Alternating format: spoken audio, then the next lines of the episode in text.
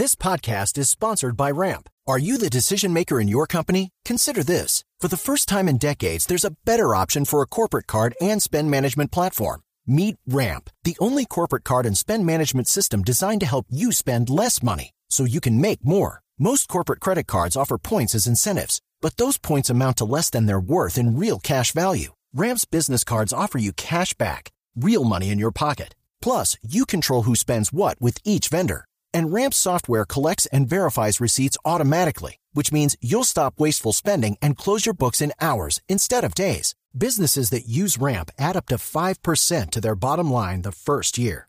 If you're a decision maker, adding Ramp could be one of the best decisions you've ever made.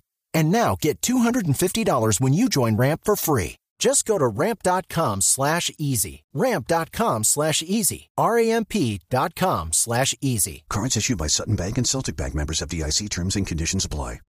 Con la alcaldesa de Bogotá, Claudia López. Señora alcaldesa, buenos días, bienvenida. Muy buenos días, Néstor. Un saludo para ti y todos los amigos de Blue Radio. Gracias, alcaldesa, por acompañarnos esta mañana. Estábamos hablando de su idea de producir vacunas contra el COVID en Bogotá. ¿Cómo es, alcaldesa? ¿Qué ha logrado averiguar usted? ¿Cómo han sido sus contactos con los países o con los laboratorios? Pues, Néstor, este es un proyecto de país y de humanidad. Hoy el principal trancón que tenemos para avanzar en la vacunación es producción. No hay suficientes sitios de producción global. La comunidad científica hizo un gran esfuerzo en un año, produjo el conocimiento para tener vacunas. Y este pues es un logro de la humanidad extraordinario. Eso se hubiera demorado casi una década en tiempos previos. Pero ahora el gran trancón es producción y por eso nosotros hemos contactado a cuatro países porque tenemos un propósito de corto plazo y un propósito de mediano y largo plazo.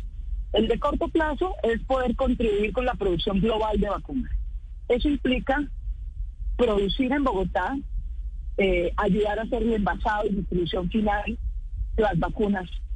Pero tenemos un propósito de largo plazo y es que Colombia vuelva a tener la capacidad de producir vacunas del COVID y de otras. Esa fue una capacidad que tuvo Colombia en ciertas vacunas hasta el año 2001, que lamentablemente perdimos y que estamos pagando caro haber perdido.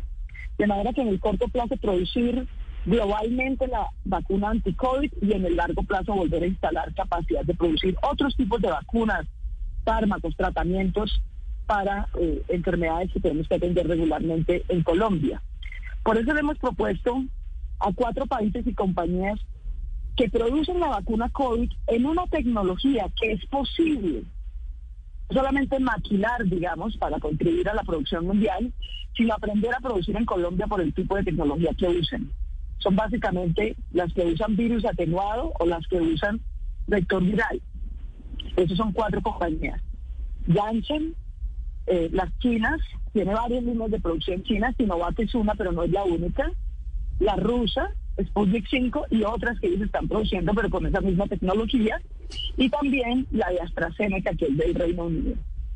Yo hablé personalmente con el embajador de Inglaterra, con el embajador de Rusia, con el embajador chino, les manifesté el interés de Colombia. Les dije, en Bogotá tenemos la capacidad público, del sector privado y académico para hacer esta alianza, invertir recursos juntos, habilitar los lugares que sean necesarios para poder contribuir a esa producción. Los tres nos manifestaron su interés, su agradecimiento, los tres reconocen que Bogotá es una ciudad que está en capacidad de hacer eso, los tres nos han apoyado mucho en el manejo de la pandemia, nos han destacado mucho a nivel internacional por diferentes aspectos del manejo de la pandemia. De manera que arrancamos bien y vamos a ir avanzando. Eso sumaría a Bogotá dentro de un círculo, digamos, de países de América Latina que ya están avanzando esa dirección. Hmm. Alcaldesa, y estos tiempos, cuando usted ha hablado con estos embajadores, con estas farmacéuticas, ¿qué tiempos? Eh, yo ya tuve la oportunidad de conversar con el embajador argentino para aprender de su experiencia. Eh, conversaremos también con México, tuve la oportunidad de conversar con México el sábado y estamos pendientes de tener esa misma conversación con Brasil. Sí, le preguntaba, alcaldesa, ¿qué tiempo se imagina de usted de aquí en adelante para estos efectos? Es decir, su, su amigo Héctor Riveros, un poco pesimista esta mañana, está diciendo que esto sería para la próxima pandemia. ¿Qué tan rápido estamos en capacidad de comenzar esta producción?